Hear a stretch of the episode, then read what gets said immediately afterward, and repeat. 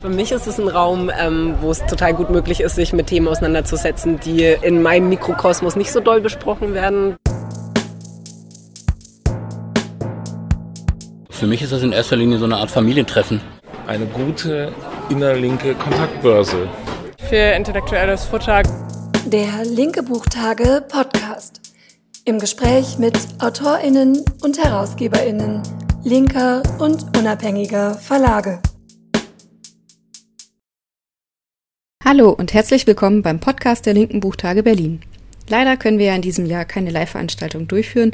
Stattdessen sind wir auf digital umgestiegen. Zu Gast bei mir sind heute Blue Doppe und Daniel Holtermann, um mit mir über ihr Buch Vom Scheitern, Zweifeln und Ändern kritische Reflexionen von Männlichkeiten zu sprechen. Dieses ist im März 2021 im Unrast Verlag erschienen. Ihr steigt in eurer Einleitung des Buches mit der Frage ein, warum setzen sich eigentlich so wenige Männer für die Gleichberechtigung aller Geschlechter ein, wenn doch die Ungerechtigkeiten so offensichtlich sind? Und ich freue mich sehr, dass ihr heute da seid und euch die Zeit genommen habt, mit mir über diese und einige weitere Fragen zu sprechen. Herzlich willkommen. Danke für die Einladung. Für die Einladung. Bevor wir mit den Fragen anfangen, möchte ich euch gerne noch den Hörenden vorstellen.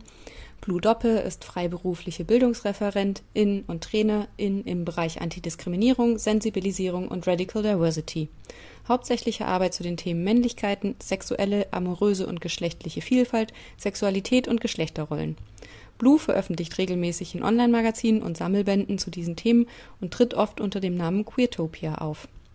Daniel Holtermann ist promovierte Soziologin und arbeitet bei Dissens Institut für Bildung und Forschung e.V. zu den Themen Männlichkeiten, geschlechtliche Ungleichheiten und geschlechterreflektierte Pädagogik.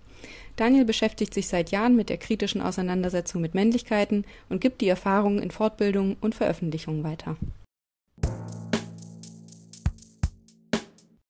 Um direkt einen Einblick ins Buch zu bekommen, liest uns Daniel jetzt einen Auszug daraus vor. Ich starte ähm, damit, ähm, die Zitate vorzulesen, die wir im ganz zu Anfang des Buches haben. Das erste ist, äh, würden alle Männer danach streben, mehr Gefühle und Empfindsamkeit in ihrem Leben zu lassen, anstatt nach Macht durch Dominanz, dann würde sich die Welt zum Besseren verändern. Das ist frei nach Bell Hooks, uh, The Will to Change. Das zweite ist, ich bin nicht auf die Idee gekommen, dass ich das könnte, bis ich es gesehen habe. Von Ray Spoon, Goodbye Gender. Ähm, als kleinen Ausschnitt aus einem Artikel möchte ich ähm, aus dem Interview, wenn man sich gegen herrschende Normen verändern will, braucht man Unterstützung ähm, vorlesen. Das hat Inga Zimprich geführt und ist ein Gespräch mit ähm, Andreas Hechler. Ähm, das ist der Abschluss äh, des, ähm, des Interviews. Andreas, ich kenne jemanden, der wurde als Jugendlicher äh, politisiert und der hat früh angefangen, Texte von Andrea Dworkin zu lesen. Ich habe ihre Texte nicht selbst gelesen, aber er hat es, aber er hat es mir folgendermaßen geschildert. Dworkin sieht den Penis als Waffe, also schaut diese Jugendliche an sich runter und denkt, und das ist krass, solch einen Selbstbezug zu haben. Oh, ich habe da eine Waffe das ist etwas ganz Schlimmes. Das dauert lange, um im Idealfall deinen Penis auch als einen schönen Teil deines Körpers wahrzunehmen. Ich glaube, dass diese Arten von Dynamiken sehr häufig sind. Es gibt in der Linken immer große Wünsche nach Eindeutigkeit und häufig eine geringe Ambiguitätstoleranz. Allein, wie soll die Auseinandersetzung aussehen? Wo soll sie stattfinden? Frauen wollen nicht mehr Erklärbärinnen sein, total nachvollziehbar. Männergruppen werden sehr ähm, kritisch beäugt. Da kann der Vorwurf kommen, das sei ein Männerbund. Immer zu Recht. Das hat gute Gründe. Aber wo ist dann der Ort für diese Auseinandersetzung? Um es nochmal komplizierter zu machen. Es gibt ja eine reale Verunsicherung. Die Verunsicherung ist ja auch notwendig. Immer wenn man etwas auf einer Herrschaftsebene verändert, wird es eine Verunsicherung geben ein Stück weit muss die auf, auch aufrechterhalten werden, wenn man etwas verändern will. Zugleich ist diese Verunsicherung erstmal nicht attraktiv. Inga, du sprichst in einem Radiointerview von Verunsicherung und Verletzlichkeit, die dann schnell mit Gefühlen von Schuld und Scham einhergehen. die eine Blockierung auslösen.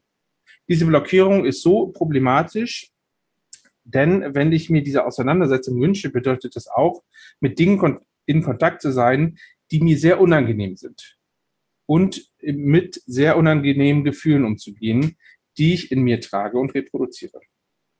Du hast davon gesprochen, dass ein Ort des Austausches fehlt.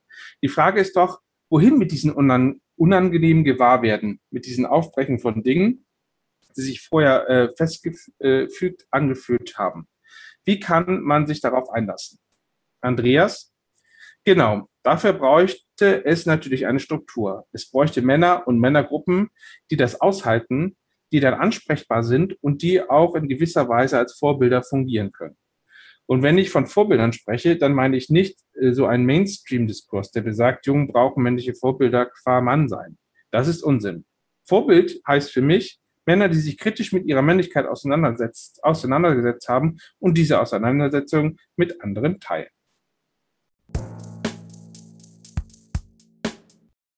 Vielen Dank für den Einblick ins Buch. Lasst uns doch gerne noch etwas über den Kontext des Buches sprechen. Gab es denn einen bestimmten Anlass, warum ihr gerade jetzt dieses Buch schreiben wolltet? Oder wie ist es dazu gekommen? Also es ist äh, folgendermaßen zu dem Buch gekommen. Äh, Andreas Hechtler, von dem auch gerade quasi äh, das Interview war, äh, hat uns angesprochen. Andreas wurde von äh, vom Unrast Verlag angesprochen, nachdem er seinen Artikel den Zweifeln nähern im FICO Magazin äh, veröffentlicht hat. Und ähm, genau, ob er nicht Lust hätte, ein Buch zu Männlichkeiten zu schreiben. Und ähm, hat uns dann angesprochen, ob wir auch Lust darauf haben. Und äh, so ist das ganze Projekt eigentlich gestartet. Ähm, Andreas und äh, Wilke Schnibbe sind dann im Prozess aus dem Herausgeberinnen-Kollektiv quasi ausgestiegen, äh, aus Kapazitätsgründen und wir sind übrig geblieben und haben das dann weitergemacht. Und ähm, ja, ich fand es einfach äh, mega spannend, ähm, an, einem, einer Buchherausgabe beteiligt zu sein, an einer Buchherausgabe zu Männlichkeiten. Das ist ja auch ein Thema, mit dem ich mich schon seit äh, mehreren Jahren irgendwie beschäftige, viel Workshops dazu gebe, viel mich dazu informiert habe, viel dazu arbeite. Und ähm, ja, fand es irgendwie auch total toll, äh, ein Sammelband herauszugeben, viele verschiedene Perspektiven irgendwie ähm, einzufangen und diesen ganzen Prozess irgendwie mal durchzumachen, so eine Buchherausgabe zu haben und dann halt auch zu dem Thema, weil ich ähm, das Gefühl habe, dass es schon jetzt gerade viel zu dem Thema veröffentlicht wird, aber es Sammelbände eigentlich noch nicht so richtig gibt zu dem Thema und ähm, genau, und ich das einfach wichtig finde und auch mit einer radikalen Kritik vielleicht da auch nochmal reinzugehen, ähm, ja, und eigentlich auf dieser Welle des Hypes gerade um Männlichkeit, um kritische Männlichkeit, um toxische Männlichkeit da eigentlich so ein bisschen mitzuschwimmen und das nochmal so ein bisschen mitzunehmen.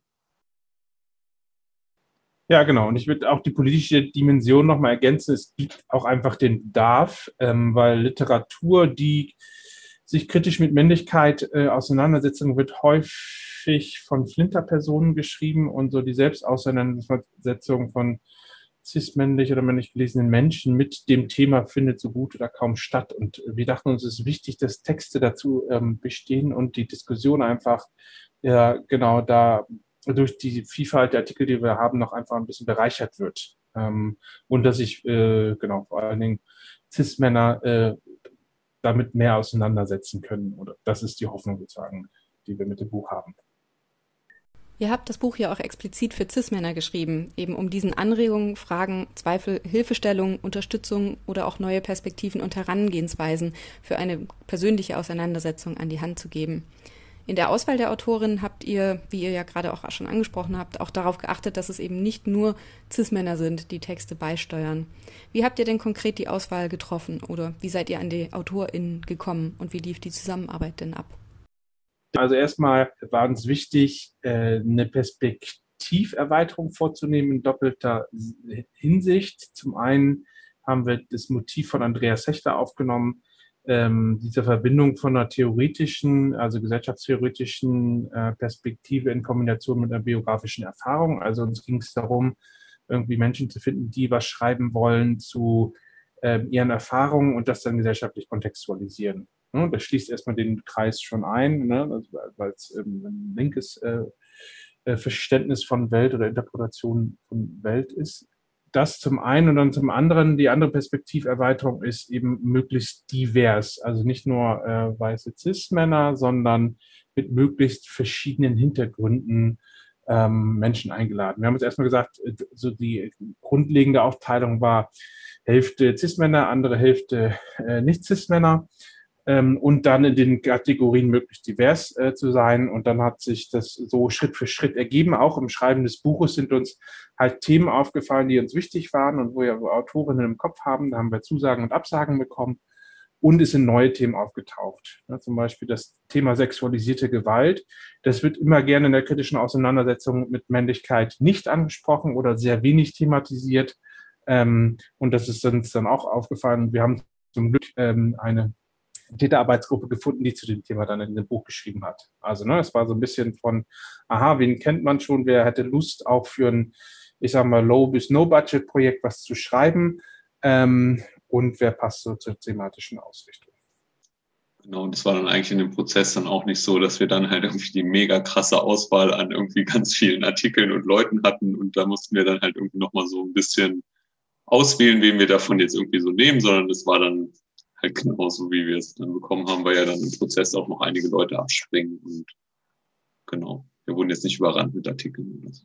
Aber wir haben es auch nicht jetzt, wir haben jetzt auch kein Call for Paper gemacht oder sowas in der Richtung. Wir haben eher im Bekanntenkreis und erweiterten Bekanntenkreis irgendwie rumgefragt, immer über Kontakte. Ja.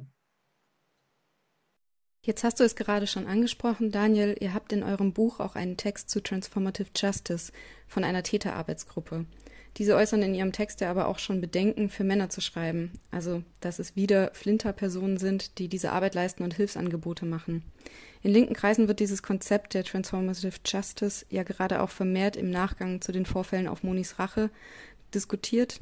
Auf dem Festival hatte ein äh, Mann geheime voyeuristische Videos auf einer Dixie-Toilette aufgenommen und dann auf pornografischen Plattformen und auch in seinen Netzwerken geteilt, ähm, eben ohne das Wissen der Betroffenen. Spielte das auch mit rein, dass ihr diesen Text im Buch haben wolltet? Monis Rache in dem Sinne hatten wir im Kopf, aber war nicht zentral für die Auswahl des Themas wie ich schon eben gesagt habe, äh, sexualisierte Gewalt überhaupt und Täterschaft als Thema aufzugreifen, da wird sich bei Männlichkeit äh, ziemlich drum gedrückt, würde ich mal in dem Sinne sagen, weil äh, sich mit Täterschaft äh, beschäftigen, ähm, äh, genau, da, da, da wird ein großer Bogen drum gemacht. Das ist äh, irgendwie, genau, äh, das, das, worüber man nicht, äh, oder das man nicht drüber spricht. Ähm, und für uns war es dann wichtig, aber wir wollen das Thema gerne aufnehmen. Wir haben gesehen, das fehlt bei uns im Band noch. Das ist ein ganz zentrales Thema und wir haben auch relativ spät erst auf, äh, selbst bei uns mitbekommen, ah ja, das muss unbedingt in irgendeiner Art und Weise rein. Und wir waren sehr glücklich, dass wir die Täterarbeitsgruppe gefunden haben, ähm, die dazu schreiben wollte. Ähm, äh, so zum einen. Und ähm, äh, auch das Konzept wird, nehmt ihr auch selber kritisch äh, sozusagen ähm, aus, auseinander oder nennen ihre kritischen ähm, Aspekte zum Konzept. Das Wichtige ist, das auch als Ausprobieren zu sehen, meiner Interpretation nach. das ist eine Möglichkeit, wie man ähm, mit äh, Täterschaft umgehen kann. Ähm, und es gibt andere. Und ich finde einfach, äh, in dem Artikel wird ja auch beschrieben, ähm, dass äh, die Arbeit in dem Sinne ähm, auch gescheitert ist, äh, dass ähm, der Betroffene äh, Mensch dann wieder übergriffig geworden ist und die ganz viel Zeit und Energie da reingesteckt haben und sozusagen, dass äh, dieser Täter als Nutznießer da aufgetreten ist, also aus der Perspektive des Artikels. Und genau, das ist natürlich dann sehr schwierig, ähm, wenn, wie gesagt, das als, ich sag mal, als Dienstleistung in Anspruch genommen wird von, von Menschen, die ähm, Täter sind. Das ist definitiv zu kritisieren. Okay, das war also ein wichtiges Thema für euch und es ist schön, dass ihr die Gruppe gefunden habt und die bereit waren, ihre Erfahrungen mit uns allen zu teilen. Ähm, welche weiteren Debatten wollt ihr denn rund um das Thema Männlichkeiten anstoßen? Ja, wir wollen, ähm, wir wollen, dass Menschen sich überhaupt erstmal mit dem Thema auseinandersetzen und auch auf eine nachhaltige Art sich mit dem Thema auseinandersetzen. Wir glauben, dass, dass dieses Thema oft einseitig behandelt wird. Entweder nur auf einer theoretischen Ebene oder nur auf einer persönlichen Ebene. Und wir glauben, dass es beide Ebenen braucht, um das auch nachhaltig äh, in einem selbst zu verankern und den Prozess auch selbst vorantreiben zu wollen. Dafür braucht es auch eine emotionale, biografische, persönliche Ebene. Und ich äh, darf aber mich darin auch wieder nicht verlieren in dieser, in dieser Ebene, was irgendwie ja oft dann zum Beispiel auch in Gruppen passiert oder so, dass es dann eigentlich nur noch so eine Nabelschau ist und äh, es vielleicht dann auch nur noch darum geht, wie äh, schlecht es mir als Mann in dieser Gesellschaft gilt oder so, sondern dann auch immer wieder die theoretische, die gesellschaftliche Ebene mit einzubeziehen. Wir glauben, dass dadurch ganz viel Lernen stattfinden kann und ähm, ganz viel Lernen auch dadurch stattfinden kann, dass ich von anderen Menschen lerne, von anderen Geschichten lerne, von anderen andere Perspektiven ähm, mir anschauen kann. Und das war eigentlich, ähm, ja, ist eigentlich so unser Ziel. Also ähm, Leuten Handwerkszeug mit an die Hand zu geben, äh, womit sie irgendwie weitermachen können oder womit sie anfangen können. Und ähm, ja, genau aus diesem, aus dieser Einseitigkeit vielleicht auch rauszukommen oder irgendwie auch da, davon wegzukommen, dass Leute oder äh, Cis-Männer vielleicht auch speziell in dem Fall ähm, nur so Lippenbekenntnisse bringen und sich eigentlich nicht intensiv mit dem mit feministischen Themen auseinandergesetzt haben müssen, nur mit antisexistischen. Genau, das ein, also wir wollen gerne viele Debatten und Diskussionen ein, ähm, durch das Buch auch anregen, äh, auch Kontroversen. Ähm, ähm, weil wenn über Männlichkeit gesprochen wird, dann ist ein wichtiger Aspekt von Männlichkeit die Eindeutigkeit. Also Männlichkeit versucht, eine Meinung, eine Sichtweise durchzudrücken und die als die richtige, die dominante darzustellen. Und so ein Sammelband, wo man 15 verschiedene Perspektiven ähm, äh, zusammenbringt, die äh, in dem Sinne verhindert das schon mal. Ne? Weil aus so vielen Perspektiven auf Männlichkeit, äh, kritische äh, Männlichkeit geschaut wird, ähm, äh, das ist da, genau, das ist ähm, dieses, diesen Prozess von äh, Herstellung von Eindeutigkeit und Durchsetzung einfach per se schon ähm, ein bisschen verunmöglicht. Nicht komplett, aber ein bisschen verunmöglicht. Ähm, das war uns wichtig und der Titel ist äh, in dem Sinne Programm vom Scheitern, Zweifeln und Ändern. Also es geht darum, ähm, Konstruktionsprozesse von, äh, wie Männlichkeit konstruiert wird, auf, ähm, äh, aufzudecken, ähm, und äh, tatsächlich das Zweifeln anzuregen und zu gucken, wo soll es eigentlich hingehen mit der Auseinandersetzung mit Männlichkeit, was braucht es dazu. Und da sind Artikel natürlich äh, verschiedener Couleur. Äh, der Artikel von, äh, von Gabriel Knox Kunde zum äh, Beispiel äh, macht da ganz konkrete Hinweise drauf, in welche Richtung es gehen könnte, also mit praktischen Hinweisen. Ja, ich fand das in eurem Buch auch total schön, dass ihr im ersten Text dann schon diese Suchbewegung, die ihr eigentlich ja auch ähm, darstellen wollt, dass das das quasi ist, dass ihr so ein bisschen so einen kontroversen Text habt, einfach in so einem Gespräch mit Blue und Kim Poster, dass da schon in dem ersten Text klar wird, es gibt nicht die Sichtweise auf Männlichkeit, die ihr in diesem Buch jetzt niederschreibt, sondern so eine, genau, diese Suchbewegung auch und so eine Reflexion anstößen wollt.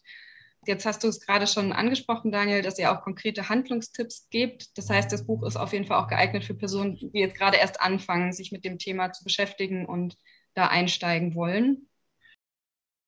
Ich sag mal, jein. Also ähm, wir haben versucht, es möglichst niedrigschwellig zu schreiben. Uns ist dann aber auch aufgefallen, dass es oft so nicht ist. Also an gewissen Stellen ist das Buch auch voraussetzungsvoll. Wir haben uns da ein bisschen geholfen mit einem Glossar ähm, wo Begriffe erklärt werden und ähm, versucht irgendwie die Sachen, die äh, noch nicht erklärt sind, in den Artikel, ähm, ähm, in den Artikel darzulegen. Also ich glaube, es ist aber dadurch lesbar, selbst wenn die theoretische Ebene nicht verstanden wird, dass da ganz viel auf äh, persönlicher Ebene erzählt wird. Die Menschen erzählen ihre Geschichten und wie es ihnen mit ihren Erfahrungen geht. Und das ist äh, etwas, was, äh, glaube ich, so gut wie jeder Mensch verstehen kann, wo es kein Vorwissen braucht. Die theoretische Ebene in dem Sinne ist manchmal ein bisschen herausfordernder, aber sonst würde ich schon sagen, ja, da auf jeden Fall sind da viele Aspekte und Inhaltspunkte drin für Menschen, die sich zum ersten Mal mit, der, mit dem Thema kritischen Männlichkeit auseinandersetzen. Na, ihr nehmt ja in dem Buch auch sehr persönliche Erzählungen mit auf zum Thema Depression oder eben auch zum Zusammenhang von Alkohol und Männlichkeit. Da schreibst du drüber, Blue. Wie war das für dich, so eine ganz persönliche Lebensgeschichte damit in das Buch aufzunehmen? Hm. Also ich bin da schon so ein bisschen gewöhnt. Ich mache das öfter mal. Ich schreibe öfter mal Texte und die sind meistens sehr autobiografisch. Ähm, gleichzeitig war das für mich ein anstrengender Prozess. Ich habe ziemlich lange für meinen Artikel gebraucht. Ich habe auch ewig immer wieder daran rumgeschrieben und den verändert. Ähm, und er ist auch ganz schön lang geworden, immer länger auch. Ähm, und es war anstrengend. Ich weiß von einigen AutorInnen, dass der Prozess sehr anstrengend war, ein eigener Erforschungsprozess, war ein eigener Aufdeckungsprozess der eigenen Biografie, da auch Sachen nochmal zu erinnern, neu zu erinnern, in einen anderen Kontext zu setzen. Und das war für einige Autoren auf jeden Fall auch ähm, sehr herausfordernd. Und ich habe zum Beispiel einfach auch nochmal viel in meiner Herkunftsgeschichte irgendwie rumgekramt, Gespräche da nochmal geführt mit Freundinnen, aber auch äh, in der Familie nochmal. Und ähm, ja, das war schon, war schon sehr intensiv, ist schon ein emotionales äh, Stück geworden, dieser Text. Und ähm, ja, da wollen wir halt einfach auch, äh, das wollen wir halt eigentlich auch zeigen. Also wie können wir irgendwie auch emotional, biografisch irgendwie schreiben und was für Aspekte hat auch Männlichkeit. Also ich habe es jetzt auch von einer Person gehört, so über diesen Zusammenhang von Alkohol und Männlichkeit, darüber habe ich noch nie nachgedacht. Oder ähm, auch was äh, vorhin gesagt wurde, über Raumnamen öffentlichen Raum und Männlichkeit. Ähm, auch noch nie drüber nachgedacht, über Depression und Männlichkeit. Verschiedene Aspekte, die wir da aufgreifen, wo Menschen so sind, so de den Bezug habe ich noch nie gesehen oder da habe ich bei mir bisher nicht hingeguckt und speziell nochmal beim Thema Alkohol, was ja auch ein sehr, sehr großes Tabuthema ist in dieser Gesellschaft. Ähm, ja, habe ich jetzt auch einfach auch schon mehrfach gehört, dass Leute dadurch auch nochmal so gesehen haben, wie Alkohol in ihrem Leben eine große Rolle gespielt hat und ihnen dadurch eigentlich auch nochmal aufgefallen ist, ähm, was für ein zentraler Punkt er zum Beispiel auch in der Herkunftsfamilie gespielt hat. Genau, und ich würde ergänzen, vielleicht äh, gerade dieser biografische Teil meiner Interpretation nach macht, ähm, macht auch Nachvollziehbarkeit und Lernen möglich. Ne? Weil ein anderer Aspekt, der durch Männlichkeit konstruiert wird, ist eben ähm, ähm, sich weiter von den eigenen Emotionen ähm, entfernen. Also dass ähm, es darum geht, in einem Wettbewerb zu bestehen äh, beim, äh, bei Männlichkeit, und äh, im Laufe des äh, sich immer mehr an den Wettbewerb gegenüber Männern als auch anderen Geschlechtern ähm, immer mehr die Emotionen hinten runterfallen oder das Wahrnehmen der Emotionen und auch die Empathiefähigkeit. Und so, ich sag mal, der idealisierte Gedanke dahinter ist, je mehr eben halt das wieder zurückkommt, äh, wird auch gesehen, was für Auswirkungen Männlichkeit sowohl für die eigene Person als auch für die alle anderen Personen haben. Und daher ist so ein biografischer Zugang, ähm, hat uns da sehr gut gefallen und auch stichhaltig, einfach weil es die Möglichkeit bietet, von den Erfahrungen anderer zu äh, lernen und zu gucken, wie ist es eigentlich bei mir? Ist es genauso bei mir mit dem Alkohol oder ist es genauso bei mir mit Gewalterfahrungen oder ist es genauso bei mir mit der, mit der Homophobie-Erfahrung zum Beispiel? Ausgehend von dieser persönlichen Ebene wollt ihr dann auf die gesellschaftliche Ebene rübergehen. Was braucht es denn für die Auseinandersetzung mit Männlichkeiten, damit diese eben nicht nur auf dieser ganz subjektiven Ebene, mit der das ja anfangen kann, aber damit es eben nicht da bleibt? Genau, es braucht so ein bisschen ähm, einen, ähm, mehr, äh, also nicht nur Selbstreferenzialität, also man sollte sich nicht nur auf sich selber beziehen. Wir können uns am Beispiel von äh, dem Begriff der kritischen Männlichkeit äh, mal ähm, deutlich machen. Die kritische Männlichkeit an sich hat ja in dem Sinne was Positives, dass gesagt wird, oh, Männlichkeit führt auch eigenen als auch anderen Menschen Schaden zu. Das ist ja erstmal, erstmal, erstmal ein guter und sinnhafter Gedanke. Das Problem ist, wenn das nur sozusagen auf Männlichkeit bezogen wird und sozusagen der gesellschaftliche Blick dafür fehlt, ne? dass es andere Menschengruppen gibt, in welchem gesellschaftlichen Rahmen das funktioniert in der kapitalistisch äh, strukturierten Welt ähm, und dass Männlichkeit ein Bestandteil oder die äh, Aspekte von Männlichkeit ähm, ein äh, Bestandteil einer ganzen Gesellschaft sind. So, das ist der eine Aspekt. Und dann bei Männlichkeit immer die Hierarchieebenen mit äh, einzu, ähm, äh, dass wir in einer patriarchal strukturierten Gesellschaft sind. Und wenn da das nicht äh, gesehen wird, dann kann man, könnte, besteht die Gefahr sozusagen, oh, mir geht so schlecht, ähm, ähm, ich habe erkannt, Männlichkeit tut mir schlecht und ähm, alle anderen sind schuld. Das, das wäre dann äußerst problematisch. Ähm, und äh, aber zu wissen, okay, normalerweise läuft es äh, hier so, dass alles, was als männlich gelesen wird, äh, hat mehr Wert in unserer Gesellschaft und auch entsprechend ähm, ist diese Gesellschaft strukturiert. Und das heißt eben halt, ich sehe meine eigene Welt, ich sehe das, was auch mein individuelles Leid, ähm, das gilt es auch anzuerkennen. Und bei gleichzeitiger, aha, das sitzt aber in einem gesellschaftlichen Kontext ähm, der auch Hierarchien hat. Und sozusagen das zu berücksichtigen, die, äh, das Anerkennen für die individuelle Perspektive ähm, aber auch die gesellschaftliche Kontextualisierung. Das ist halt das Wichtige. Und wenn man nur auf einer Ebene bleibt, sowohl gesellschaftlich oder biografisch, ähm, dann genau ist es ein bisschen um sich selber kreisen auf der biografischen Ebene oder auf der strukturellen Ebene nicht auf sich selber gucken. Die haben einzeln ähm, auch sicher ihre ähm, Vorteile und sind wichtig auf der theoretischen Ebene nur allein zu gucken, als auch auf der biografischen Ebene. Aber bei uns ist genau wichtig, ah, wir wollen das zusammendenken. Wir wollen da, wollen da mehr sozusagen das, äh, das zusammenbringen. Und ähm, genau, wenn ich dann nur auf einer persönlichen Ebene bleibe und äh, zu dem komme, was Daniel gerade gesagt hat, mit alle anderen sind schuld, dann sind wir so in antifeministischen Diskursen drin. Ne? Die Frauen sind schuld oder der Feminismus ist schuld daran, dass es Männern so schlecht geht und nicht Männlichkeit oder Männlichkeitsanforderungen sind daran schuld, dass es äh, Männern so schlecht geht. Und äh, trotzdem gibt es dann halt auch noch Menschen, die unter einem stehen, ne, das halt irgendwie mit zu bedenken.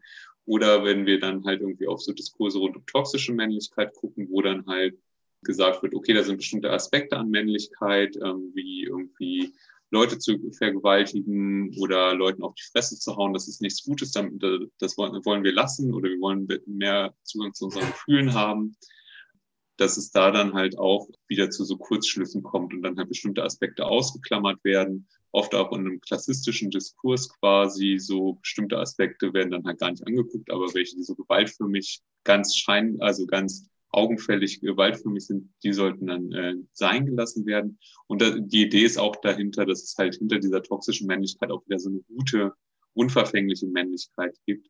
Und ähm, ja, da würden wir halt widersprechen und würden sagen, ja, Männlichkeit kann es halt nur geben durch die Unterdrückung von Weiblichkeit und darüber konstruiert sie sich. Und ähm, das ist einfach total wichtig zu beachten. Und es gibt hier nicht äh, sowas wie, wir sind hier schon in der gleichberechtigten Gesellschaft oder wir sind hier auf Augenhöhe, sondern äh, das muss auf jeden Fall immer mitbedacht werden, so, um halt gerade diesen Kurzschlüssen entgegenzuwirken. Ihr habt in eurem Buch dann ja auch einen Text gerade dazu, also mehrere Texte, die darauf eingehen, auf die Frage, so genau das, was ihr jetzt angedeutet habt. Wie können eigentlich die Diskussionen um Männlichkeit feministische Kämpfe mit unterstützen und wie kann man sich da dann als Ellie oder als Unterstützerin irgendwie mit einbringen? Könnt ihr darauf noch ein bisschen eingehen? Genau, äh, zum Beispiel Birgit Schnippes Artikel Sprachlosigkeit vom Streiten, nicht Streiten mit Männern, die gute Verbündete sein wollen, geht äh, in die Richtung. Ne? Wie kann ein Allyship äh, aussehen? Und in dem Artikel wird äh, ne, persönlich beschrieben, wie ähm, eine Auseinandersetzung äh, von Bilke mit einem befreundeten, äh, mit einem Freund aussieht und wie da Kritisieren aussehen kann in diesem Verhältnis von, von Allyship. Und das Spannende ist daran eben ähm, zu sehen, dass es wichtig ist, auch als äh, profeministischer Mann, äh, wenn man sich so definiert, auch Kritik aushalten zu können, so dass gewisses Verhalten ähm, definitiv sexistisch sein kann ähm, und das Raum braucht, das artikulieren zu dürfen. Und diese Kritik in verschiedenster Form kann äh, kommen kann, mal laut, mal weniger laut ähm, und ähm, dass es dafür eine Sensibilität gibt das aber nicht per se, das, äh, genau, dass es auch ein Lernprozess ist und das nicht eine Fundamentalkritik an dem, an dem, äh, an dem Mensch ist. So und ähm, oft wird dann eben halt versucht, so gut wie möglich zu äh, äh, feministische Werte zu leben.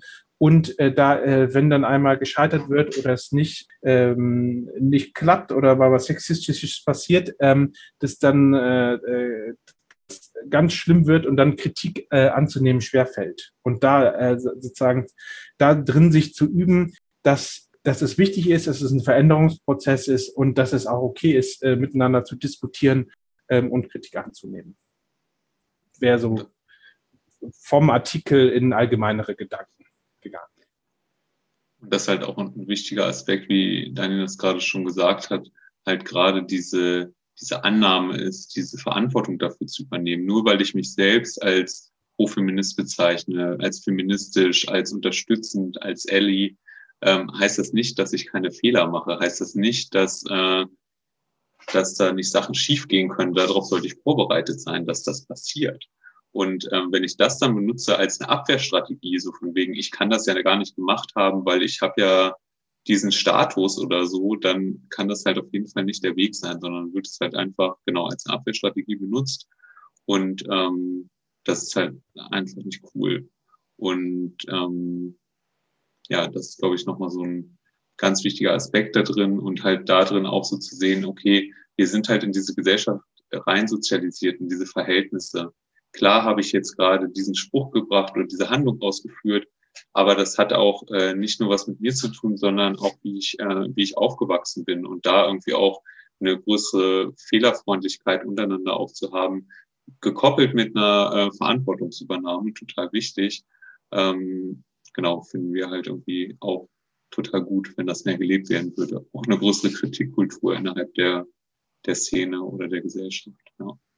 Und, das Spannende äh, finde ich, wir sehen daran sozusagen, wenn ich mich als profeministischer Mann definiere, ähm, dann ist es, und ne, die Kombination da mit Männlichkeit, wenn das in Frage gestellt wird, ist sofort, ne, ist sofort irgendwie großes Drama. Also ne, äh, in dem Sinne, dass es ähm, äh, zu, zu großen Selbstzweifeln führt, ähm, aber damit umgehen zu können, zu zweifeln und auch zu scheitern, ist ein ganz wichtiger ähm, Prozess in jedem Lernprozess. Und auch dort, ähm, dass es nicht das eine gibt, sondern es ist immer ausprobieren und, und gucken und was ist mein Ziel? Wenn mein Ziel eine gleichberechtigte Gesellschaft ist, in der Geschlechter keine Hierarchie mehr erzeugen, dann wird nicht immer alles sofort funktionieren, sondern wir müssen, äh, ich muss auch vor allen Dingen bei mir gucken, wie kann ich das am besten für mich äh, umsetzen. Und da gehört auch dazu, das mal ähm, zu scheitern. Ja, mit dem Ziel einer gleichberechtigten Gesellschaft und irgendwie der Befreiung von Geschlechterhierarchien ähm, gründen sich ja jetzt auch immer mehr so Männergruppen oder Gruppen, die sich mit dem Thema Männlichkeit beschäftigen. In eurem Buch kritisiert wird es an manchen Stellen ja aber auch kritisiert, dass das dann eher so zu einer Art von Männerbünden führt, wenn sich dann Cis-Männer nur untereinander austauschen und das dann eben nicht zu dieser Gesellschaftskritik führt, die eigentlich angedacht ist. Was würdet ihr Menschen äh, raten oder so Gruppen raten, äh, damit das eben nicht in diesem Stadium verharrt? Hm, ja, ein wichtiger Aspekt, den wir ja auch im Buch haben, also immer wieder die gesellschaftliche Ebene mit einzubeziehen, sich immer wieder zu fragen, was ist eigentlich der Ziel, das Ziel unserer Auseinandersetzung hier in der Gruppe? Warum treffen wir uns hier eigentlich als Gruppe? Und kapseln wir uns zu doll ab? Werden wir irgendwie von, ähm, tauschen wir uns auch mit äh, Flinter, wenn wir jetzt in einer Cis-Männer rein Cis-Männer-Gruppe sind, tauschen wir uns auch mit Flinter-Personen darüber aus? Ähm, sind wir vielleicht in einer Kooperation mit einer Flinter-Gruppe? Ähm, genau, wie sehen auch unsere praktischen Handlungen dann aus? Wollen wir praktisch handeln? Ähm, also da gibt es ja auch verschiedene Arten von Unterstützung, ähm, die dann halt auch schon recht ähm, etabliert ist oder so, wie so Kinderbetreuung zu übernehmen oder zu kochen oder so, wenn eine feministische ähm, Demo stattfindet oder sowas in der Richtung. Ähm, ja, auch immer wieder äh, zu fragen, wie, wie kritisieren wir uns hier innerhalb von dieser Gruppe? Decken wir uns hier, erzählen wir uns hier Sachen, die wir anderen Leuten nicht erzählen würden? Ähm, wie können wir uns hier kritisieren? Ich glaube, das sind so ganz viele wichtige Aspekte für diese Gruppe und auch sich nochmal zu fragen, okay, muss das denn eine reine Cis-Männer-Gruppe sein? Könnte das nicht auch eine offen für alle Geschlechter-Gruppe sein, die sich zu kritischen Männlichkeiten auseinandersetzt ähm, oder kritisch mit Männlichkeiten auseinandersetzt? Ähm, ich war zum Beispiel lange in so einer Gruppe, die offen für alle Geschlechter war. Das hat auch ziemlich gut geklappt. Ich glaube, da sind auch einige ähm, Fallstricke, die Mensch dadurch ähm, irgendwie den Mensch ausweichen kann. Genau. Und das sind, glaube ich, so ein paar Aspekte, die ich Leuten so mitgeben könnte. Sich auch immer wieder zu fragen, was ist eigentlich unser Ziel, ist, glaube ich, auch so ein ganz wichtiger Aspekt. Ich würde ergänzen, äh, genau, der Austauschraum ist wichtig und die Gefahr von Männerbünden oder ähm, ähm, Reetablierung, sage ich mal, von Männlichkeiten besteht immer. Aber wenn man das im Hinterkopf hat und weiß, dass es eine Gefahr ist, ähm, dann kann man das immer wieder zum Thema machen. Ähm, ähm, das ist das Wichtige. Ähm, bei gleichzeitig ist es auch wichtig, sich über Männlichkeit in den Austauschräume zu schaffen. und es gibt auch etablierte Konzepte, zum Beispiel die radikale Therapie, die sich explizit auch mit, ähm, ähm, äh, mit Geschlechterrollen auseinandersetzt und ein Konzept zu entwickelt hat. Äh, das ist gut. Äh, aber auch einfach unser Buch lesen, da, stehen ja ein paar Fallstricke drin für, äh, für explizite Männergruppen. Ähm, genau. Ähm, und dann eben halt, genau, kritisch, kritisch äh, vorwärts ähm, scheitern, stolpern und ändern. Ja, und halt irgendwie vielleicht noch ein Aspekt dazu. Diese Kritik an Männergruppen gibt es ja, seit es Männergruppen gibt. Also immer wieder in den Hochzeiten in den 70er, in den 90er Jahren, ähm, wo es immer wieder mehr Männergruppen gab, kritische Männergruppen, gab es immer wieder diese Kritik und immer wieder diese Angst. Und die ist ja auch berechtigt. Und gleichzeitig sich aber zu fragen, was ist die Alternative? Gibt es eine Alternative? Wir können das doch einfach nur weiter probieren, äh, immer wieder. Und ich finde, wenn, wenn wir uns ähm, andere, andere Machtverhältnisse, andere Diskriminierungsformen angucken, ich finde, da gibt es teilweise die, ähm, die Skepsis nicht so richtig. Also wenn es irgendwie ähm, weiße Gruppen gibt, die sich mit ihr kritisch mit ihrem Weißsein auseinandersetzen und die sich treffen. Ich habe das Gefühl, da wird nicht so argwöhnisch drauf geguckt, wie zum Beispiel jetzt bei Männergruppen. Das finde ich irgendwie so ganz, ähm, ganz spannend, irgendwie sich da das auch nochmal zu fragen, was ist irgendwie die Alternative? Also wir wollen ja, dass Leute, dass Männer, dass Cis-Männer sich mit Männlichkeit, mit Sexismus, mit Feminismus auseinandersetzen. In welcher Form sollen sie das dann tun? Weil alleine irgendwelche Bücher zu lesen oder so, ähm, das kann ja zum Beispiel auch nicht der Weg sein oder so. Aber es kann zum Beispiel auch eine Möglichkeit sein, in allen politischen Gruppen auch ähm, Männergruppen, kritische Männerpläne zu etablieren und das mit viel mehr dort auch zu leben, was ja auch schon gemacht. Es gibt ja gerade auch viel mehr Kritik wieder an dem Konzept der toxischen Männlichkeit und vor allem an dem Begriff an sich. Ähm, greift ihr das in eurem Buch auch auf und geht darauf ein? Ich glaube nicht, oder? Also nicht explizit, äh, nee. wir sind jetzt auch nicht Fans von dem Begriff, deswegen taucht er wahrscheinlich nicht äh, im Buch auf. Mhm. Also äh, genau, aber die Kritik ist sozusagen, wir ne, setzen uns auch mit der kritischen Männlichkeit auseinander und der Begrifflichkeit der kritischen, außer Männ, äh, kritischen Männlichkeit und darin sind Aspekte der toxischen Männlichkeit enthalten. Also ne, wir benutzen den Begriff nicht, aber die, äh, ich sage mal, dieselbe Kritik, die ich vorhin schon äh, geäußert habe bezüglich des Begriffes der kritischen Männlichkeit, die trifft ja auch auf die toxische Männlichkeit zu. Was könnte denn ein Aha-Moment für Leserinnen von eurem Buch sein? Ah, cool, es gibt Menschen, die sich damit auseinandersetzen mit dem Thema. Das könnte ein Aha-Moment sein. Ah, es gibt, äh, es gibt eine Verbindung zwischen, was ich vorhin schon hatte, zwischen Alkohol und Männlichkeit, zwischen Depression und Männlichkeit, zwischen Raumeinnahme und Männlichkeit. Ähm, genau, das könnten, könnten Aha-Momente sein. Könnte, genau. könnte, ein Aha-Moment könnte auch sein, wo es bringt was, sich mit der eigenen Biografie auseinanderzusetzen, mit den eigenen Erfahrungen. Ähm, ich kann das auch theoretisch äh, kontextualisieren. Genau, ich könnte vielleicht auch anfangen, selbst äh, darüber zu schreiben und mir über selbst Sachen gewahr zu werden. Ah, es gibt auch äh, Gruppen, die sich dazu treffen zu dem Thema. Also das sind alles so viele Leute, die sich vielleicht noch nicht so viel mit dem Thema auseinandergesetzt haben. Ein paar Aha-Momente. Genau, und äh, es, so im Sinne von, ah, es gibt, es zeigen hier Leute auch schwierige Episoden aus ihrem Leben und teilen das mit anderen in der Hoffnung, dass es dadurch besser wird. Ne? Es geht um Gewalt und Täterschaft und eben halt auch der Umgang damit, dieses, ich bin vielleicht mit manchen Themen nicht alleine.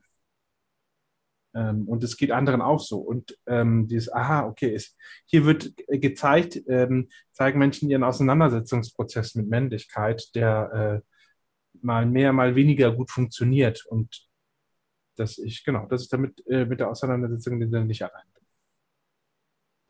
Gibt es denn schon Rückmeldungen zum Buch oder habt ihr schon Erfahrungen mit LeserInnen gemacht? Hm, ja, es gibt schon Erfahrungen. Wir haben schon einiges an so von, Freundinnen also positivem Feedback gekriegt. Das sind aber auch Freundinnen, deshalb können wir uns vielleicht auch eher so positives Feedback. Wir hatten am Freitag äh, unsere erste Online-Lesung. Wir machen jetzt einige Online-Lesungen im Juni und das wird dann auch noch weitergehen, ähm, wo es auch eine rege Diskussion gab und das fanden wir auch, äh, auch total schön, dass dieses Thema aufgegriffen wird, ähm, haben viele Leute gesagt und dass sie es total spannend finden, dass sie sich das Buch jetzt holen wollen oder so. Und wir haben jetzt heute Abend zum Beispiel auch eine Lesung, also heute, ähm, genau, und auch in einer Woche nochmal. Ähm, ja, wir haben noch nicht so viele Rezensionen, die über unser Buch geschrieben wurden, sind da noch auf der Suche. Also wenn das irgendwelche Leute hören, die gerne Rezensionen schreiben wollen und veröffentlichen wollen, gerne. Vielen Dank fürs Dasein. Äh, das waren Blue Doppe und Daniel Holtermann mit ihrem Buch Vom Scheitern, Zweifeln und Ändern. Kritische Reflexionen von Männlichkeiten, das im Unrast Verlag erschienen ist. Ähm, bestellt es beim Verlag oder geht in den Buchladen eures Vertrauens und kauft es euch, lest es, schreibt Rezensionen und hinterfragt die Männlichkeiten. Schön, dass ihr da wart. Vielen Dank. Cool. Danke. Unsere anderen Podcasts und die Livestreams findet ihr auch online auf unserer Homepage unter www.linkebuchtage.de. Hört rein, schaut sie euch an und ich hoffe, wir sehen uns dann alle im nächsten Jahr wieder live auf den linken Buchtagen Berlin.